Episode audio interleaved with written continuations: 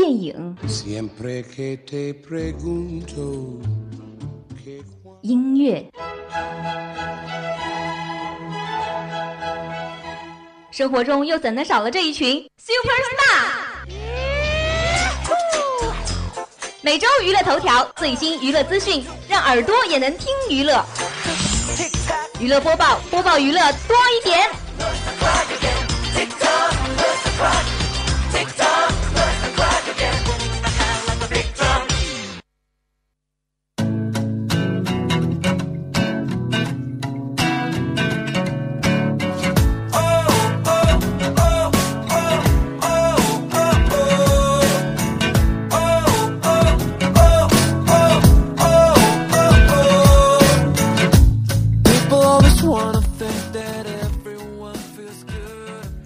Hello，各位听众，欢迎继续锁定 FM 九十五点二浙江师范大学校园之声，这里是与您准每周四晚与您准时相约的娱乐播报，我是主播肖楠，我是吴璇。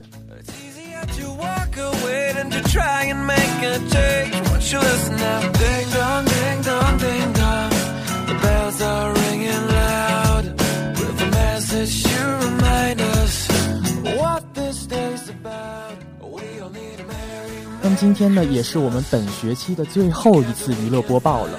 然后也非常巧的，在我们二零一五的平安夜上与大家见面。所以我们也希望今天的娱乐播报能够给大家在平安夜带来更多的快乐。那么就让我们带着愉快的心情进入今天的娱乐播报吧。好的。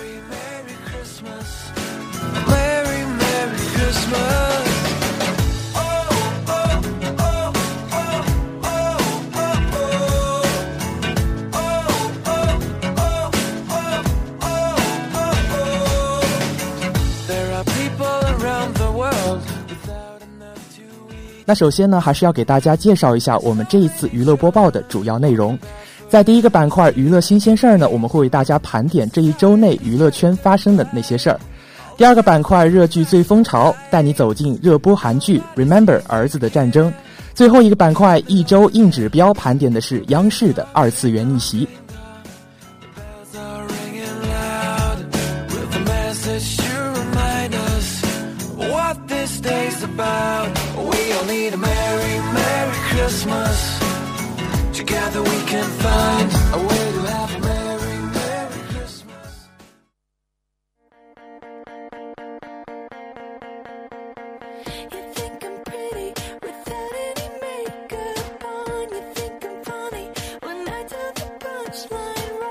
接下来呢，就让我们进入今天的第一个板块——娱乐新鲜事儿。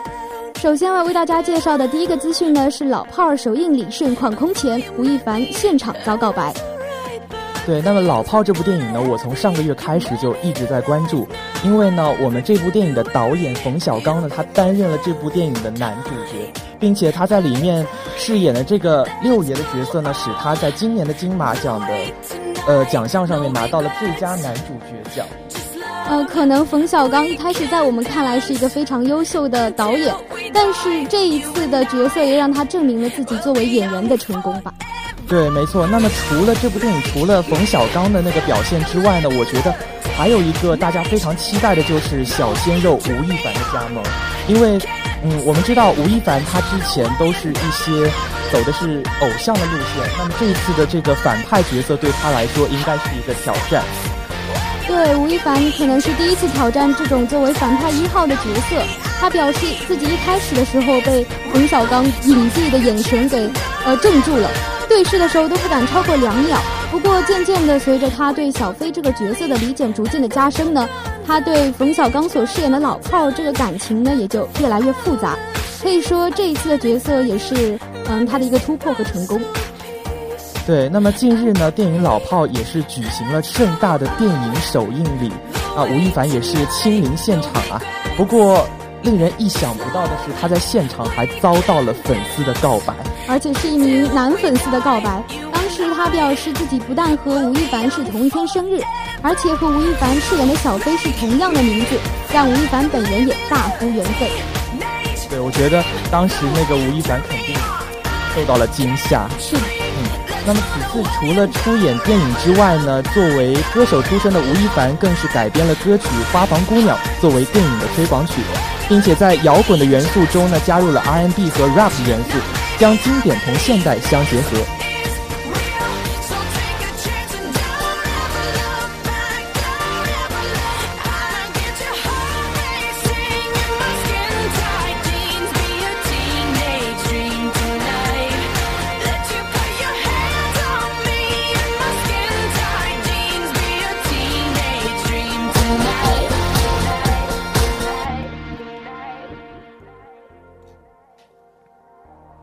今天的第二条资讯呢，是陈奕迅美国巡演门票卖光，创华人歌手纪录。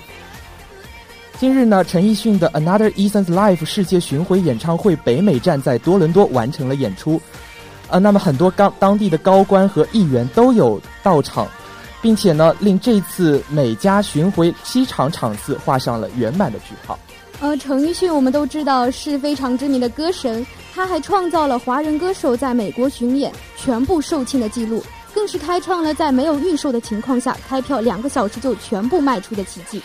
这次 Eason 的七场演唱会呢，分别是在拉斯维加斯、满地可、纽约圣荷西、温哥华、卡加利以及多伦多举行的，并且兴奋不已的他一直趁着工作的一些空档，跟自己的好友。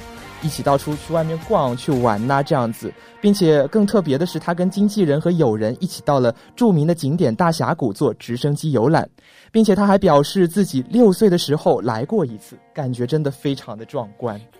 那在这里呢，也要恭喜 Eason 演唱会的又一次成功。不过从二零一四年开始的巡演已经开了上百场，还是拥有这样高的人气，一票难求。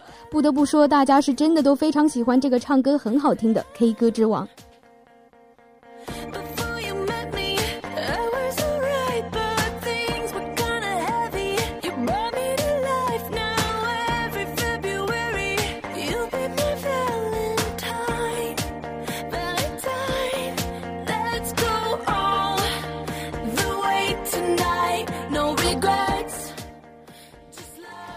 和大家分享的第三条资讯呢，是袁弘国剧盛典获大奖，与胡歌同框，被赞完美。近日，袁弘凭借《平凡的世界》这部剧，在国剧盛典当中获得了年度媒体最特别推荐演员奖。嗯，令人备受关注的是，多年未曾在同一个活动相聚的袁弘跟胡歌呢，在国剧盛典上再次同框了。国剧盛典还特别用心的将袁弘、胡歌和霍建华三人的座位安排在了一起。好友重聚，袁弘跟胡歌也是相谈甚欢，聊得非常的开心。对于这样的世纪性同框，我想网友们也是非常的热情，都纷纷的点赞进行支持。对，在娱乐圈里面，我们觉得袁弘跟胡歌，胡歌的话一直是公认的好兄弟啊。那么他们的友情也是一直被粉丝们津津乐道的。作为他们啊曾经是大学同学嘛，就有这样一句话说：“有胡歌的地方，三米之内必见袁弘。”也可以想见他们当时是怎样的形影不离。对，而且很多网友都表示，他们两个人的友情其实还。挺令人羡慕的。是的。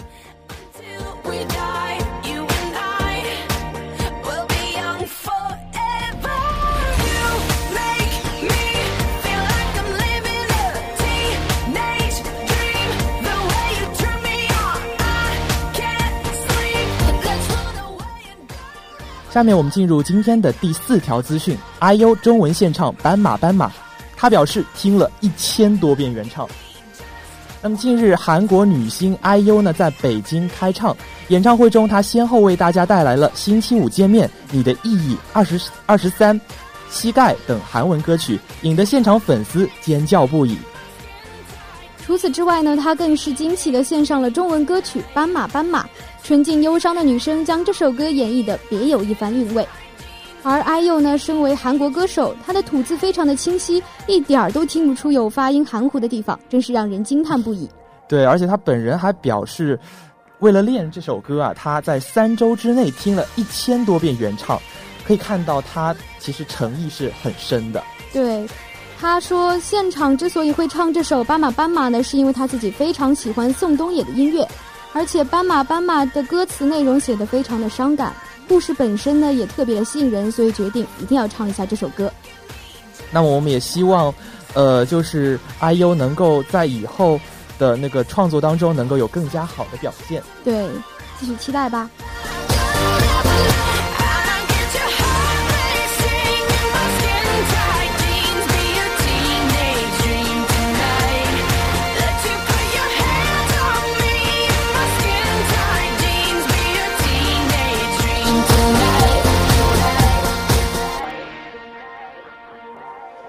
的最后一条资讯呢，是《巫师猎人》特效超刺激，迪塞尔穿梭古今，即将于二零一六年一月二一月十五号于全国正式上映的好莱坞动作大戏《最后的巫师猎人》，近日终于推出了中文版的剧情预告片。随着“孤独的永生”“永不畏惧”等关键词的曝光，范迪塞尔穿梭古今，两种截然不同的造型，生动地演绎出了一个存活八百年的巫师猎人。并且，影片最大的反派 BOSS 女巫王神通广大、诡异魔魔幻的造型呢，更加凸显出了影片悲悯苍凉与勇猛无敌的气质。作为一部好莱坞开年动作大戏的预告片，女巫王的中世纪巨树巢穴、正在飞行中的高空航班危机、洞穴中飞奔而来的巨大魔怪、随时都能够化作万千虫群的女巫王真身，以及迪塞尔酣畅淋漓的打斗。这些细致入微的画面和气势磅礴的场面，都展现出了好莱坞成熟电影工业的强大制作水准。而且在预告片的最后一幕呢，迪塞尔亲自说出的那一句“永不畏惧”，更直接点题说明了影片强悍的雄性气质。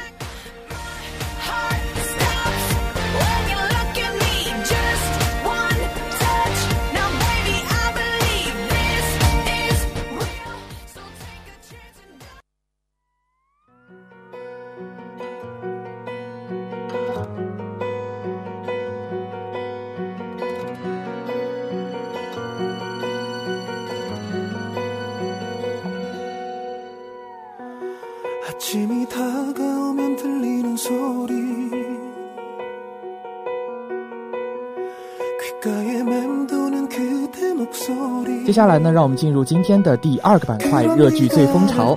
我们为大家要讲述的呢是最新的韩剧《Remember 儿子的战争》。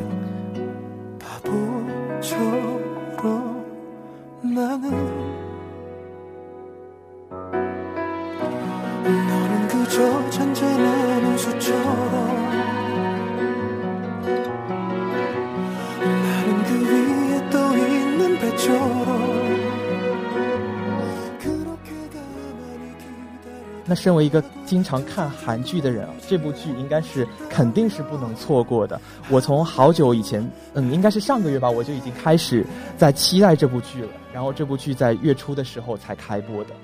呃，我其实也有关注过这一部电视剧，因为其中的男女主角其实是我非常喜欢的演员。对，没错，男主角的话是于承豪，他的话是在《想你》里面饰演了一个反派的男二号。当时应该说，应该说让很多的女粉丝都喜欢上了她。是的，对，而且是九三年出生，年龄也是非常小。然后还有女主朴敏英的话呢，大家肯定更加的熟悉，她是在《城市猎人》当中的男女主角。对对，而且她当时的话，呃，这部剧的话使她应该说让她达到了一个事业的顶峰吧。对，嗯，那么这一部剧的话，我觉得，呃，其实跟她之前演的一些角色还是蛮像的。是城市猎人吗？对，城市猎人，因为这部剧《Remember》的话，它就是走的可能也像是像那个城市猎人的那种风格，就是为了爸爸去复仇，然后顺便跟女主谈谈恋爱的那种感觉。那在这一部剧当中，其实我还有关注到另外两个呃配角，就是分别是演员南宫珉和朴星雄。嗯，对他们两个的话，一个是律师，一个是我们一个会长的儿子。两个都有种流氓的气质在里面。律师的话，我们也叫他流氓律师。然后，那个呃，会长的儿子的话，他也是一种不务正业、不务正业的一种形象。我觉得这两个角色对于他们两个演员来说，应该都是一个全新的挑战吧。对，而且通过前几集这样子看下来，会觉得他们其实演绎的还是非常不错的。是的，非常的传神。对，那么除了演员之外呢，我觉得这一部剧的编剧跟导演也是。非常的有名的，比如说，对对，他比如说他的那个编剧是尹贤浩，他是曾经为电影《辩护人》写过剧本的，而且指导他的呢是著名导演李昌明，李昌明导演呢，曾经也指导过一些 SBS 的热播剧，比如说像《巨人》啦、《米达斯》和《美女的诞生》。对。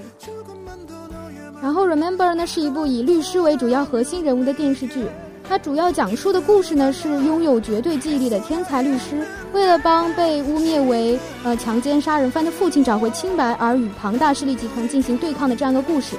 其中男主角是拥有嗯过度记忆症吧。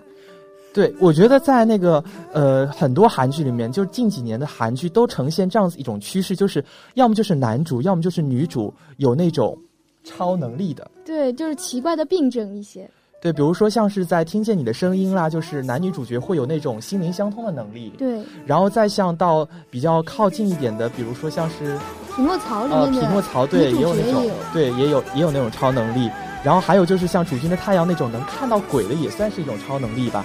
就觉得韩剧一直在创新，对，可能这就是我们国剧所需要学习的一个地方。对，感觉国剧那些梗就很老，就永远来来来来来去去都是那些，呃，一些什么家族啦什么的那种，对，特别的那种狗血。而剧中一些情节的话，嗯，可能就是除了律师的情节以外，可能还需要。有一些感情戏份的穿插吧，男女主角之间，但是好像最近的几集还没有提到这一点。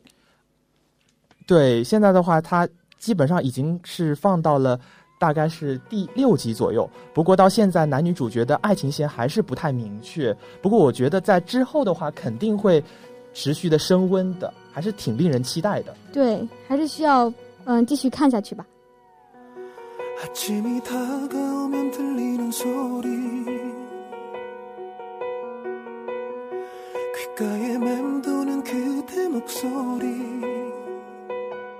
귓가에맴도는그대목소리그럼네가 날 떠나갔단 말야 그럼 내가 이렇게 운단 말야 바보처럼 나는 너는 그저 잔잔한우수처럼 나는 그 위에 떠从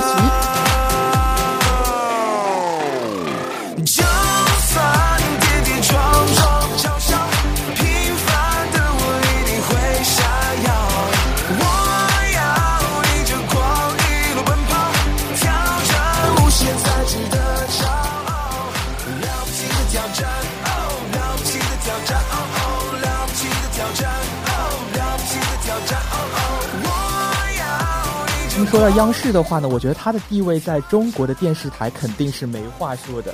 CCTV 的节目肯定很多人都看过。对啊，不过近几年以来呢，央视的地位却越来越尴尬了，因为现在是一个综艺盛行的时代嘛，各个地方台的综艺节目都非常的，呃，都非常的，就是有很多受众，但是央视好像就在这一点上有一点薄弱了。对，特别是综艺方面，因为央视的可能限制比较多吧，就是可能很多东西它不能放出来，因为国家的一些规定嘛，所以它的那些综艺可能就看的人就会非常的少，是的，放不开。所以，但是现在的话，我觉得央视也充分的认识到了这一点，也有或多或少的在进行一些突破。对，比如说最近呃非常火热的央视刚刚推出的综艺《了不起的挑战》，就已经成功的打破了二次元墙。所以今天就让我们来看看央视的二次元逆袭之路吧。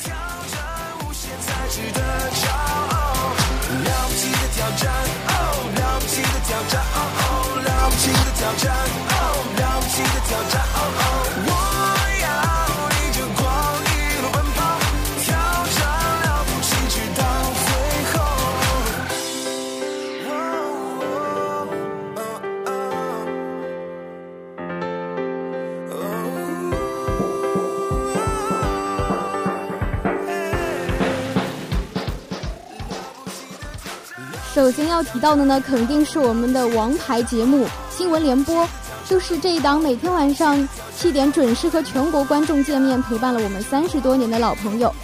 他从航母 Style 网络走红事件到你幸福吗的策划，从雾霾天气百姓须知到电影人在囧途之泰囧为何火爆，从问题鱼翅到兽药滥用抗生素的调查等等等等，都都可以看得出它正在发生悄然的变化。没错，那么在这个节目当中呢，我觉得可以看出的一点就是他关注的点啊，随着观众开始为观众考虑了，对，逐渐贴近明星。对，看的都，嗯，他报道的很多都是一些社会上的热点，而且很多网络用语啊什么，他们都敢用了。之前的话都是比较官方的那种感觉。对，新闻联播它在不断的改变，而且之前的改变呢，可能还是有一点嗯不那么合适的，比如说将新闻联播与网络语言接轨，与舆论监督触电等等等等，还是显得有一点不合时宜的。但是现在呢，好像就有点改变的比较嗯顺畅自然了。对，有有人说就是现在的新闻联播有一种我是大哥我怕谁的彪悍啊，还有就是别担心有我呢这种温柔体贴。对，就能够体现出来，他们其实很积极主动的去求新求变。对，然后他们，嗯，这些对于网络事件的调侃解读，对热点话题的及时跟踪和反馈，然后还有一些和老百姓之间富有人情味的交谈呢，使我们都了解到的，呃，了解到原来新闻联播也可以这样子播放。所以说，央视的新闻联播呢，也是在逐渐的改变那种拒人千里之外冷冰冰的形象。我们可以亲嗯体会到央视真的在不断的改变自己。从前的他们说我是个傻瓜。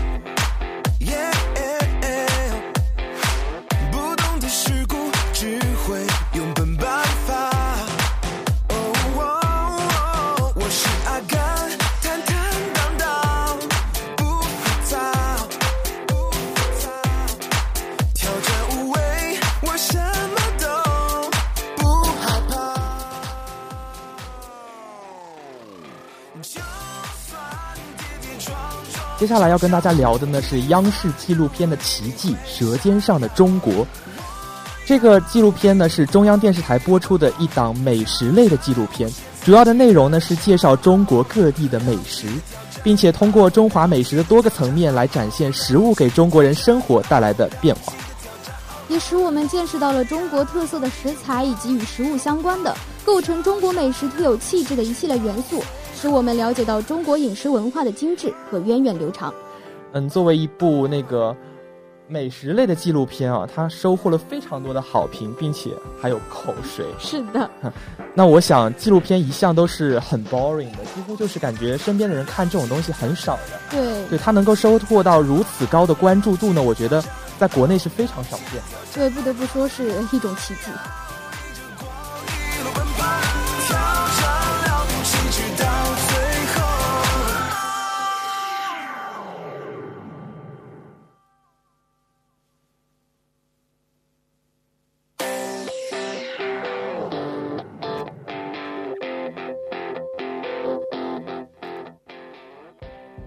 我觉得《舌尖上的中国》它成功的最大的一个要素，应该是它通过吃，把中国的文化给吃出来了，可以说是吃懂中国。对，因为在纪录片当中，我们不仅可以看到美食，还可以从美食当中看到那些蕴含着的浓浓的乡愁和魅力无穷的中国文化。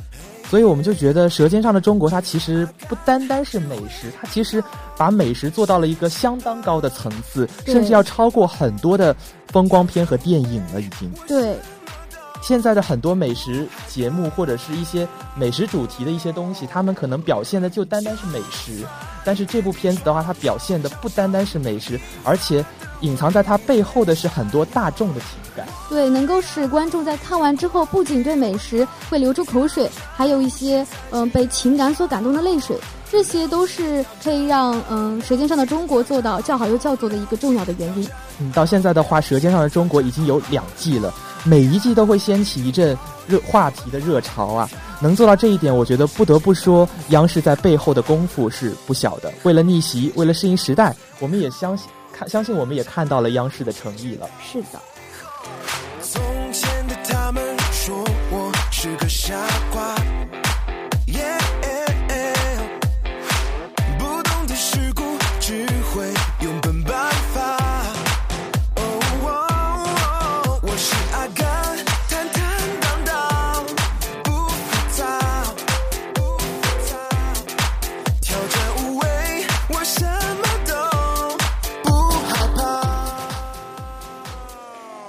来呢，终于聊到了我们的综艺，就是央视最近新推出的《了不起的挑战》，正在引发一波自发安利的热潮，不仅被真爱粉们刷上了微博的热搜，B 站的播放量更是达到了一百二十二点七万，弹幕也就超过了八万，网民们纷纷表示，这次央视终于打破了二次元墙。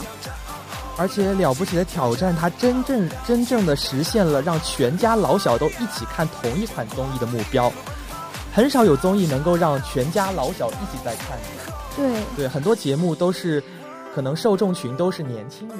对，然而这一次的话，可能是真正是符合二零一五年的全民综艺这个定义的一档节目啊。只不过呢，可能呃老一辈是通过电视观看的，而我们这种年轻人呢，可能是通过 A 站、B 站这种二次元的途径来观看。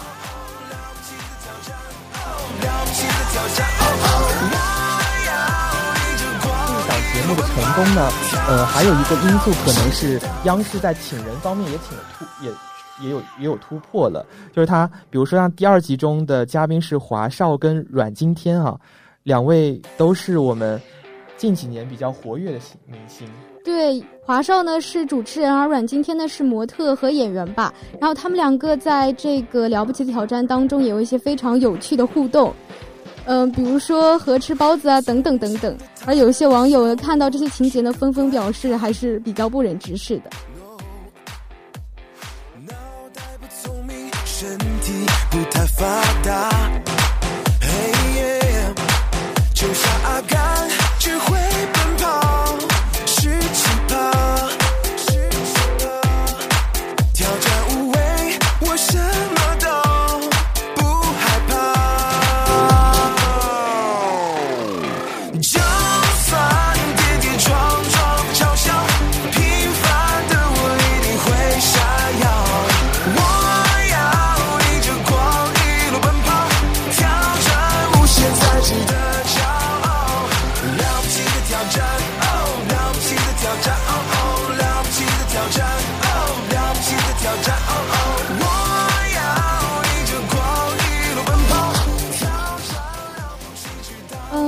在这一次央视的二次元逆袭当中，可以看出综艺节目胜出的规则呢只有一个，就是好玩儿。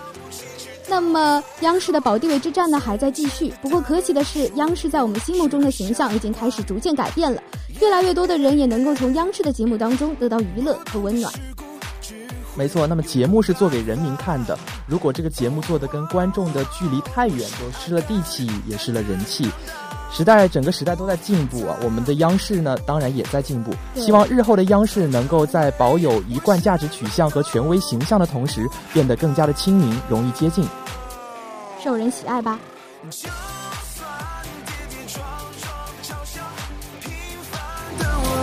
会闪耀。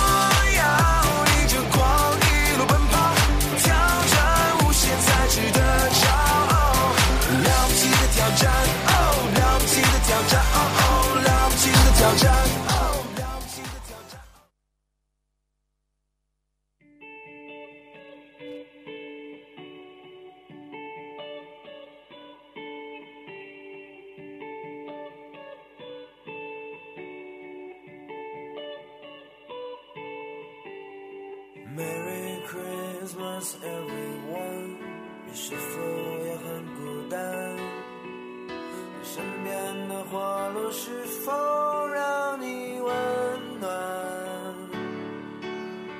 ？Merry Christmas, everyone。那钟声太遥远，是否你也和我？那么时间也是到了北京时间的十九点二十九分，以上呢就是我们这一期娱乐播报的全部内容了。以呢，今天呢，我们的娱乐播报也要和大家说再见了。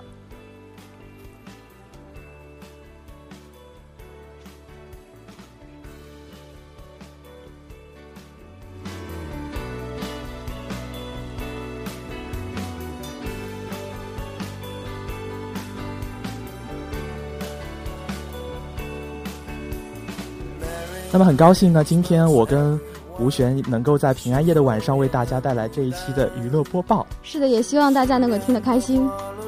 那么我们就要跟大家说再见喽。我是吴璇，我是肖楠，我们明年再见吧，拜拜拜。拜。